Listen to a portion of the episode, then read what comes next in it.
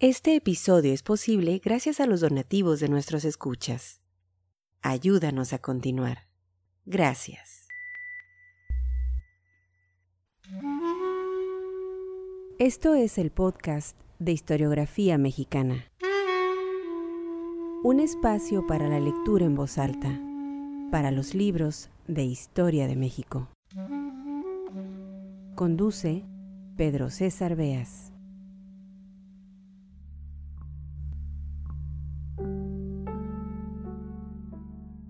Bienvenidos al podcast Historiografía Mexicana. En nuestro catálogo de episodios, a la fecha más de 100 entregas, hemos dado lectura a una buena cantidad de textos que tratan o están relacionados con los personajes que han ocupado el cargo de presidente de la República. Intencionalmente, nos hemos alejado de los documentos duros, llenos de datos curriculares y un sinfín de fechas. En cambio, hemos optado por presentar los que, desde muy diversas perspectivas, nos acercan a la vida de quienes han ocupado la silla presidencial. De Benito Juárez, por ejemplo, hace algunos episodios, dimos lectura en voz alta al intercambio epistolar que sostuvo con su esposa Margarita Massa durante los difíciles años de la intervención francesa. Lo mismo hicimos con entrevistas de Porfirio Díaz o Plutarco Elías Calles, para acercarnos al periodo presidencial de Lázaro Cárdenas, recurrimos a un texto del historiador José C. en el que examinaba los logros y fracasos de aquel sexenio. Para tratar de entender la personalidad de López Portillo, de José López Portillo, les presentamos aquí, en este podcast Historiografía Mexicana, algunos capítulos de sus memorias, en especial en los que recordaba su infancia y juventud. En fin, en nuestro catálogo de episodios, todos disponibles en historiografiamexicana.com, podrán encontrar una nutrida selección de audios que tienen como objetivo acercarlos a la vida de estos personajes que, nos guste o no, tuvieron en sus manos las riendas del país. Gustavo Díaz Ordaz fue presidente de México de 1964 a 1970. Su sexenio como todos en la historia contemporánea de este país, tuvo aciertos y errores, luces y sombras. En materia internacional buscó el acercamiento con los países de América Latina, condenó la ocupación estadounidense en República Dominicana en 1965, dos años después impulsó un tratado que prohibía la fabricación y utilización de armas nucleares en América Latina. En temas internos fueron años en los que se repartió una gran cantidad de tierra y se fomentó la construcción de obra pública. Sin embargo, y como lo saben ustedes muy bien, la mano dura, el autoritarismo, la censura, la represión y la ominosa respuesta de aquel gobierno a las manifestaciones estudiantiles de 1968 fueron los errores, los gravísimos errores que perseguirían por siempre a Díaz Ordaz y a su gobierno. En este episodio del podcast Historiografía Mexicana, daré lectura en voz alta a un texto de Julio Cherer García, publicado en La Terca Memoria, un libro, digamos, fácil de conseguir en nuestros días. Se los recomiendo para su biblioteca personal. Son una serie de textos cortos en los que el periodista, director general de Excelsior en aquellos años, de 1968 al 76, Escribe sobre su trabajo, sobre, sobre la lucha por la libertad de prensa y también de algunos personajes que marcaron su quehacer periodístico y la historia misma de México.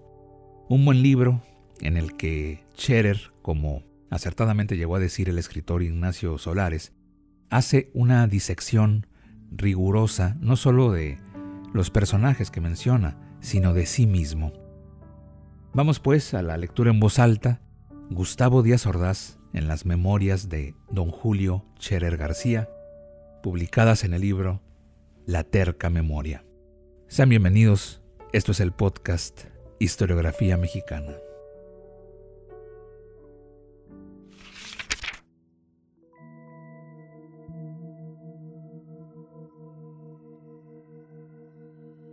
A Díaz Ordaz se le reconocía una inteligencia clara y una voz profunda de dicción perfecta. Llamaban la atención sus enormes dientes hacia afuera y sus ojos redondos, pequeños. En su presencia, nadie se permitía un comentario irónico o una sonrisa encubierta al mirarlo tan feo porque feo era. La unión entre el gobierno y los medios de comunicación demostraba que existen los matrimonios perfectos. Jacobo Zabludowski representaba la verdad oficial que se admite porque no hay manera de recelar de un hombre con las altas virtudes inmanentes de nuestros gobernantes. Hoy sabemos que el presidente Díaz Ordaz terminó desquiciado. Y conocemos los motivos. Los conflictos afloraron pronto. Fue permanente su enfrentamiento con los médicos, que exigían dignidad para su trabajo y condiciones de salud para el pueblo de México menospreciados por el jefe de la nación. Su intemperancia cobró víctimas. Los hechos fueron desarrollándose, imprevisibles. El eminente neumólogo Ismael Cosío Villegas fue vetado de los hospitales del gobierno. No hubo quien lo acogiera. También el doctor Norberto Treviño, médico reconocido que había incursionado con éxito relativo en la política, había sido expulsado de la medicina pública. José Castro Villagrana, hijo de don José Castro Villagrana, alto funcionario en la Secretaría de Salubridad, fue hostigado hasta alejarlo del ejercicio de su vocación. Eran sospechosos los tres, como muchos más serían señalados, indignos de la confianza pública. La sospecha, la espada que oscila sobre la cabeza, la disolución social. La señora de don Gustavo, doña Guadalupe Borja, desapareció para los mexicanos. Los golpes de la política la habían afectado y prefirió refugiarse en la soledad. Su hijo menor se perdió en la droga y el rock. Murió como consecuencia de una sobredosis de cocaína y de todo junto, muchacho desdichado que solo puede mover a compasión. El ingeniero Díaz Borja era el mayor de los tres hermanos. Guadalupe estaba en medio. Él conservó la serenidad. Tuve la oportunidad de pedirle las memorias de su padre.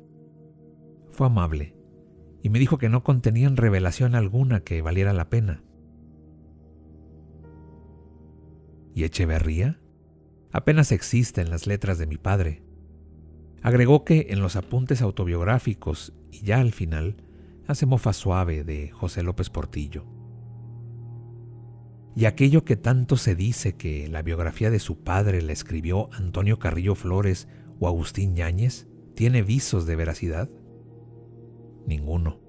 Yo tengo el manuscrito, memorias de 70 u 80 páginas. ¿Las va a publicar? Pienso que no. La relación del presidente Díaz Ordaz con Excelsior tuvo sus altas y sus bajas hasta terminar de la peor manera. Visitó Excelsior en los días en que asumí la dirección del periódico. Así se estilaba, recorrido de cortesía para subrayar que la libertad de expresión existía como uno de los logros mayores de un país democrático. Yo quería moverme con desenvoltura y la conseguí solo a medias. Aún creía en la respetabilidad de la institución presidencial como realidad concreta y no como entidad abstracta, la respetabilidad per se del palacio. Iría sabiendo que los expresidentes forman una mafia. Pueden aborrecerse entre sí, pero tenían por sagrado el principio de la asociación delictiva, la complicidad. Llegó el 2 de octubre de 1968 y vi de frente a Díaz Ordaz con la anécdota que he contado en otra parte la caja de cerillos. Él la veía de un lado, yo de otro, y era la misma caja. Podríamos pensar de manera distinta frente a un mismo acontecimiento y ambos poseer claridad en el juicio. A pesar del ardid, que no carecía de sutileza, me libré de un rostro contraído y una amenaza descarnada. ¿Hasta cuándo dejaría de traicionar al país? Más tarde, ya cercano el final del sexenio, una bomba estalló en el exterior de Excelsior. La explosión se dio en la madrugada. El objetivo era claro, una amenaza incruenta, por lo pronto. En el futuro podría cobrar víctimas. Viví la historia que tantos han vivido, las muestras de afecto de los autores del delito, su pesar por lo ocurrido, la certeza de que se daría con los culpables. Era intolerable que sucesos de esa magnitud ocurrieran en un gran periódico, me decían los funcionarios ordacistas. Creo que Díaz Ordaz es una biografía agotada. Todo se sabe de él, hasta sus amores con Irma Serrano, la tigresa. El final público del personaje sombrío de Tlatelolco ocurrió en los días en que el presidente López Portillo lo promovió para la Embajada de México en España. El episodio resultó escandaloso en términos diplomáticos. Antes de partir para Madrid, Díaz Ordaz enfrentó a los periodistas y salió derrotado, asediado por preguntas, señalado sin equívocos, acusado como un hombre que mandó matar, perdió los estribos. En Madrid ocurrió otro tanto, una forma de linchamiento educado contra un hombre juzgado con los calificativos más severos. Díaz Ordaz huyó de la sede diplomática. Fue al final una sombra de sí mismo. A la postre, quiso cobrarse deudas humanas con pasatiempos a destiempo. Este episodio fue posible gracias a las amables donaciones de nuestros escuchas. Al convertirte en mecenas de este podcast, fomentas la lectura y la divulgación de la historia de México. Visítanos en historiografiamexicana.com.